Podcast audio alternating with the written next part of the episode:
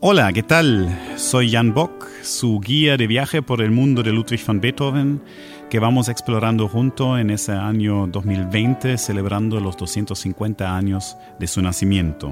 La vez pasada nos hemos aproximado al fenómeno de Ludwig van Beethoven a través de las obras que hoy en día son las más conocidas. Y hoy vamos a permitir a Beethoven mismo de seleccionar la música que vamos a escuchar. Y por supuesto, en los tiempos de Beethoven la única forma de conocer su música era ir a un concierto en vivo. Y por eso vamos a reconstruir un concierto que Beethoven organizó en el año 1808, dedicado exclusivamente a obras de él, incluyendo varios estrenos mundiales y varios estrenos para Viena. Beethoven organizó un concierto de maratón de cuatro horas para presentar una gran diversidad de creaciones propias al gran público de Viena. Vamos a hacer un viaje en el tiempo y presenciar este concierto. Entonces vamos a llegar a la ciudad de Viena, la capital del imperio austro-húngaro, en diciembre de 1808 y nos vamos a dirigir al Teatro Andevin, teatro en la orilla del río Vin, que es un nuevo teatro privado en las afueras de la ciudad imperial. Es un teatro grande y hermoso, construido en el estilo del clasicismo, y en este teatro ya se han estrenado varias obras grandes e importantes de Ludwig van Beethoven, la segunda y la tercera sinfonía, el concierto por violín y orquesta, y hasta la ópera Fidelio se ha estrenado en su primera versión en el Teatro Andevin. En ese tiempo Beethoven mismo vivía en una habitación dentro del teatro. Entonces era básicamente como un concierto en su casa. Entremos. Ah, nos buscamos nuestro asiento y nos preparamos para cuatro horas de música de Ludwig van Beethoven.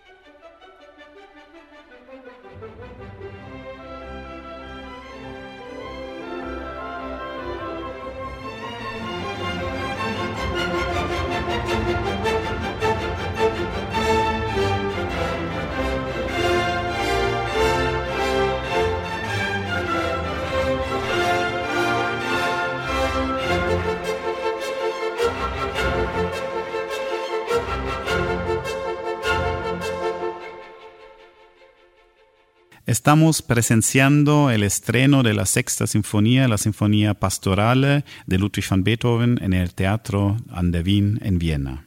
Y acabamos de escuchar el tercer movimiento y nos llama la atención que los movimientos de la sinfonía tienen títulos. Y este tercer movimiento se llama Convivio Alegre de los Campesinos.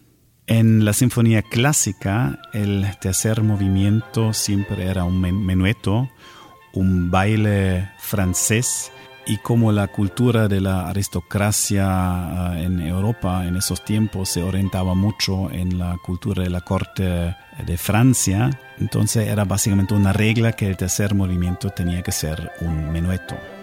En cambio, Beethoven nos lleva a una fiesta campesina y escuchamos los cuernos de los cazadores y los oboes que suenan como los chirimías de los pastores y bailamos estos bailes rústicos que se bailaban en el campo.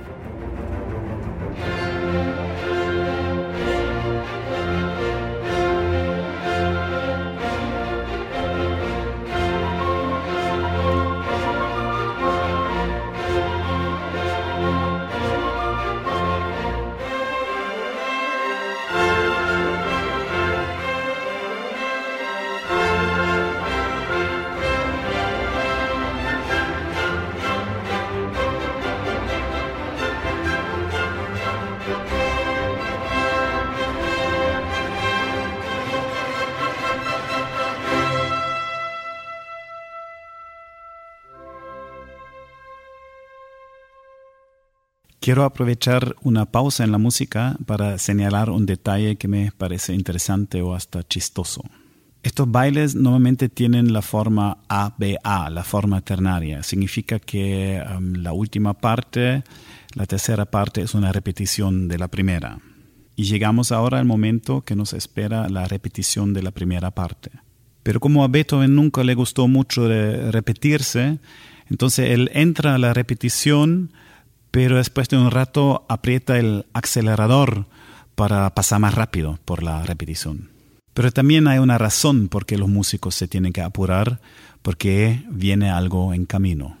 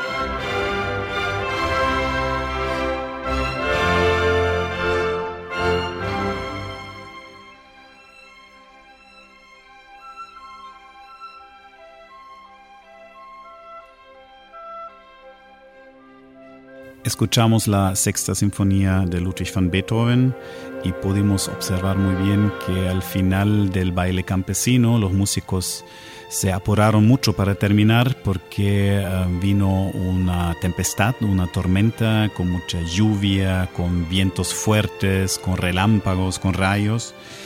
Y después um, sale el sol de nuevo y escuchamos el movimiento con el título Himno de los Pastores, sentimientos de alegría y um, agradecimiento después de la tormenta. Escuchamos música descriptiva que describe fenómenos naturales de manera bastante precisa, que tal vez hizo gran impacto en el público, pero para ciertos musicólogos del tiempo eso era mal visto, como un poco de mal gusto y un poco de vulgar. Y por eso Beethoven siente la necesidad de hacer una aclaración. Y en la primera página de la partitura, él escribe que esta música es más la expresión de sus sentimientos y no tanto eh, el intento de pintar escenas concretas a través de la música. Ese es un concepto que nos recuerda el impresionismo, que describe la impresión que hacen los fenómenos naturales en las personas y no tanto los fenómenos naturales por sí mismos. Solo que Beethoven se adelanta por 60 años al impresionismo en la pintura. Beethoven describe los sentimientos con los cuales reaccionamos a los fenómenos naturales de qué sentimiento estamos hablando en ese momento es la alegría, la alegría de los pastores después de la tormenta. En la sexta sinfonía ya tenemos 16 años antes del estreno de la famosa novena sinfonía con el himno a la alegría, ya tenemos aquí un movimiento final dedicado a la alegría. Y es bien particular cómo termina esta sinfonía pastorale Después de la tormenta ha salido el sol, vivimos la alegría de la gente del campo después de la tormenta y al final del día, antes de despedirnos, hay un momento de contemplación y del gran esplendor de la orquesta grande. Vamos a la intimidad de un cuarteto de cuerdas que nos plantea una pregunta o casi como una duda y ante esa duda responde toda la orquesta como un gran coro, el coro de la alegría. Y después todo el mundo se va a su casa, todo el mundo va a su rancho y hasta los cornos ya se adelantaron y nos saludan desde los cerros.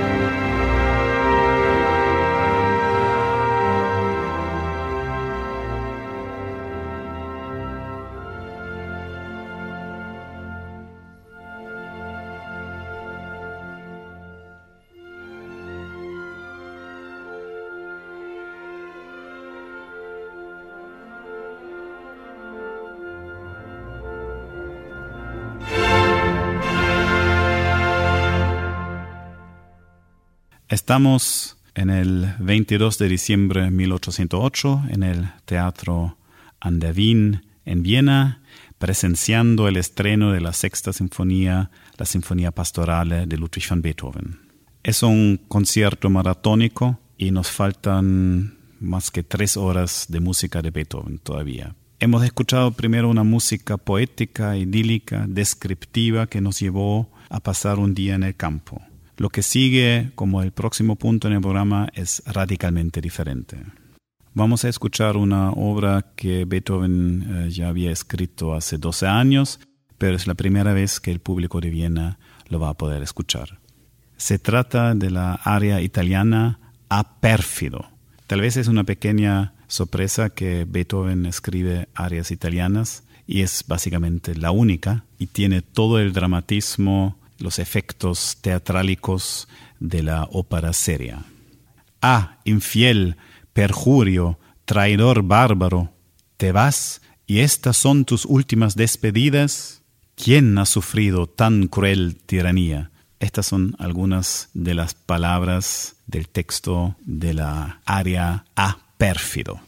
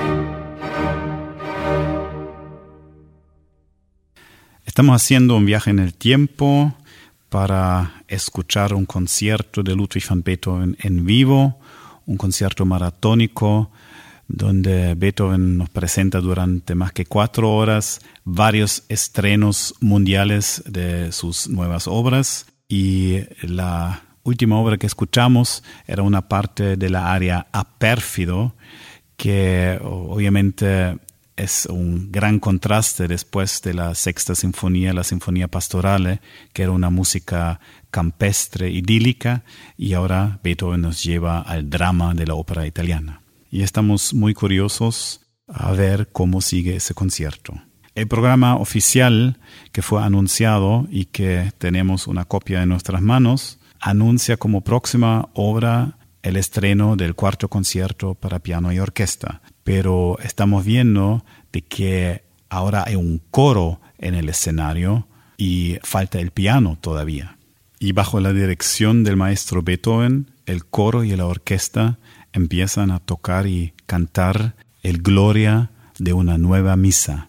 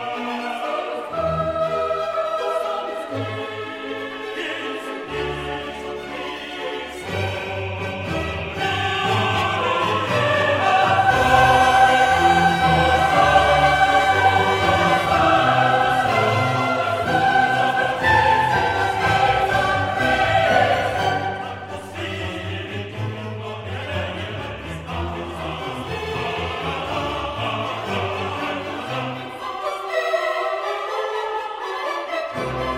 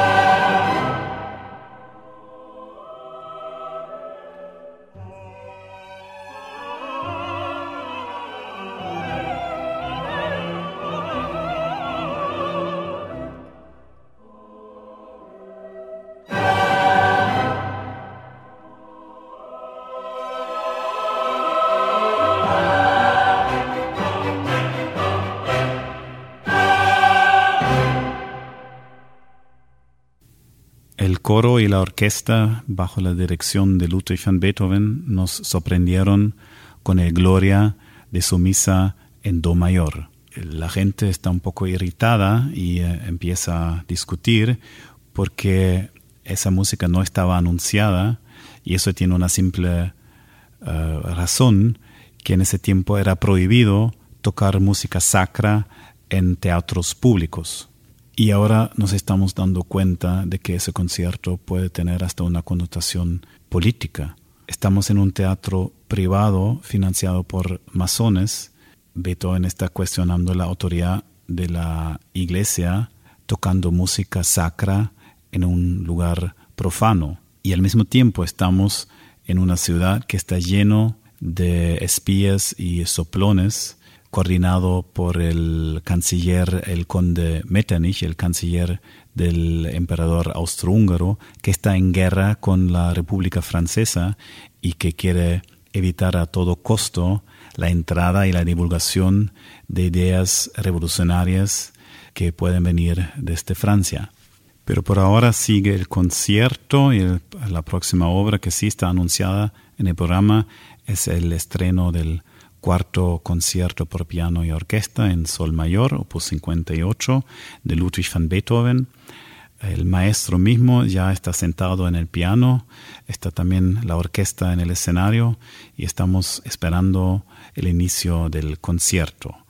La palabra concierto viene del latín concertare y quiere decir competir. Y normalmente el concierto es um, la gran oportunidad para el solista de mostrar su virtuosidad y competir con la orquesta. Y normalmente inicia la orquesta con una introducción para crear como una, una base para la entrada triunfal del solista. Pero ya sabemos que con Beethoven nada es normal. Beethoven está sentado en el piano y sin mirar la orquesta empieza a tocar una armonía. Suena como una improvisación libre, pausada, y Beethoven mismo, tal vez ya perdido el oído, pero trata de escuchar el eco de sus armonías. Y de repente la orquesta le hace eco también y ya estamos en el medio del concierto.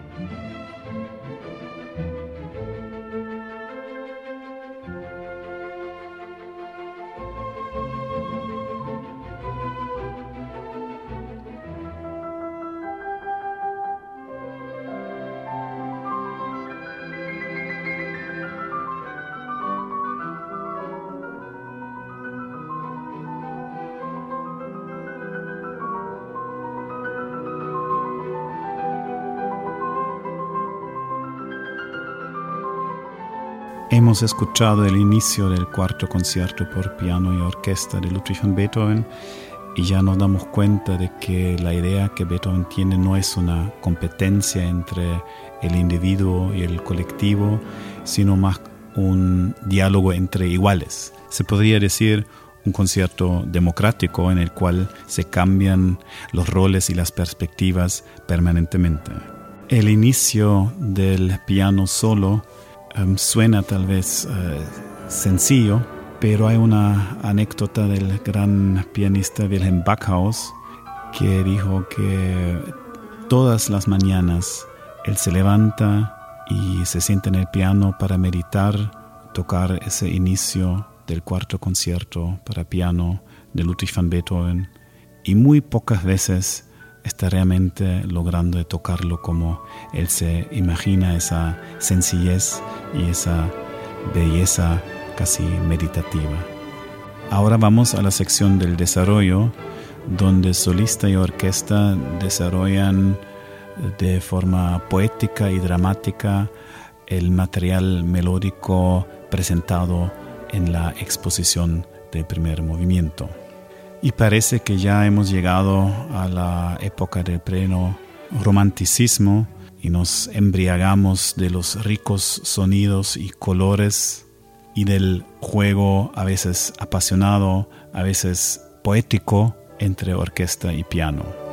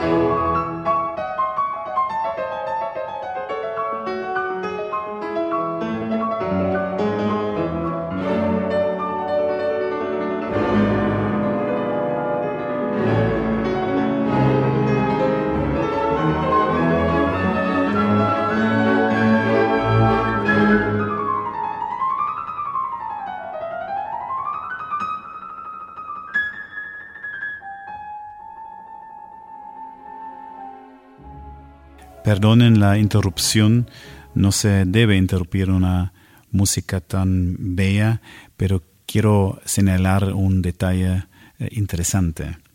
Nos hemos entregado al flujo poético y dramático de la imaginación de Beethoven cuando de repente y de la nada Beethoven introduce un elemento rítmico nuevo. Beethoven resalta ese elemento llevándonos a una culminación con todo el esplendor de los cornos y después el piano solo con todo el volumen nos dice algunas palabras serias. Y este nuevo elemento rítmico no es nada menos que una referencia a los famosos golpes del destino que escuchamos en la quinta sinfonía de Beethoven. Solo que el público que estamos presenciando ese estreno del cuarto concierto por piano, nos vamos a perder ese chiste porque no conocemos la quinta sinfonía todavía, porque ella se va a estrenar justamente después de la pausa. Es un poco como si dos obras magistrales muy diferentes, pero secretamente conectados, se estuvieran saludando.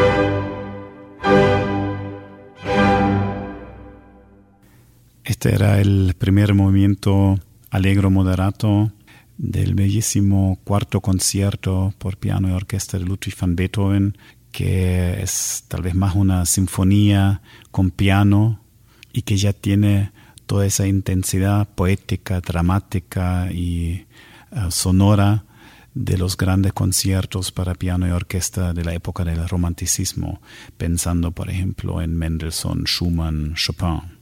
Ya en el primer capítulo de esa serie hemos visto que eh, los compositores del romanticismo, esa época que básicamente inicia con Beethoven, reaccionaron em, con emociones muy fuertes a las obras de Beethoven y trataban de descifrar los mensajes y encontrar los contenidos dramáticos y poéticos de esa música. Y muchos estaban especulando sobre las supuestas intenciones de Beethoven, inventando programas, inventando um, asociaciones poéticas, dramáticas, para poder explicar mejor um, el impacto emocional de esa música. Y el movimiento que sigue, el segundo movimiento andante con moto, es una de esas uh, obras que disparó uh, mucho la imaginación de los romanticistas que le trataron de pegar nombres y, y contenidos dramáticos a esa música.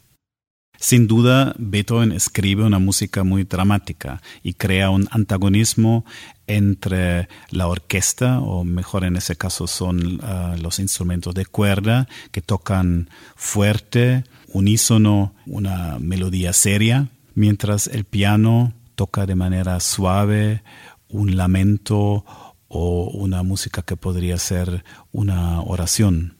En el transcurso de esa pieza cambia ese equilibrio y el piano gana más participación y las voces de la orquesta se ablandan. Y al final el piano y la orquesta se mezclan pianísimo. El alumno de Beethoven, era el primero que dijo, esa música me hace recordar una antigua tragedia griega. Cincuenta años después, el biógrafo Adolf Bernhard Marx encontró la solución. Esta música tenía que ser inspirada en la leyenda de Orfeo. Orfeo, el músico, el cantor que con su canto logra domar a los monstruos que vigilan la entrada al inframundo para dejarlo pasar a buscar su esposa fallecida Eurídice. Es un símbolo bonito de la fuerza de la música, pero es un invento post-Beethoven que se pegó a esa obra y que no tiene nada que ver con Beethoven.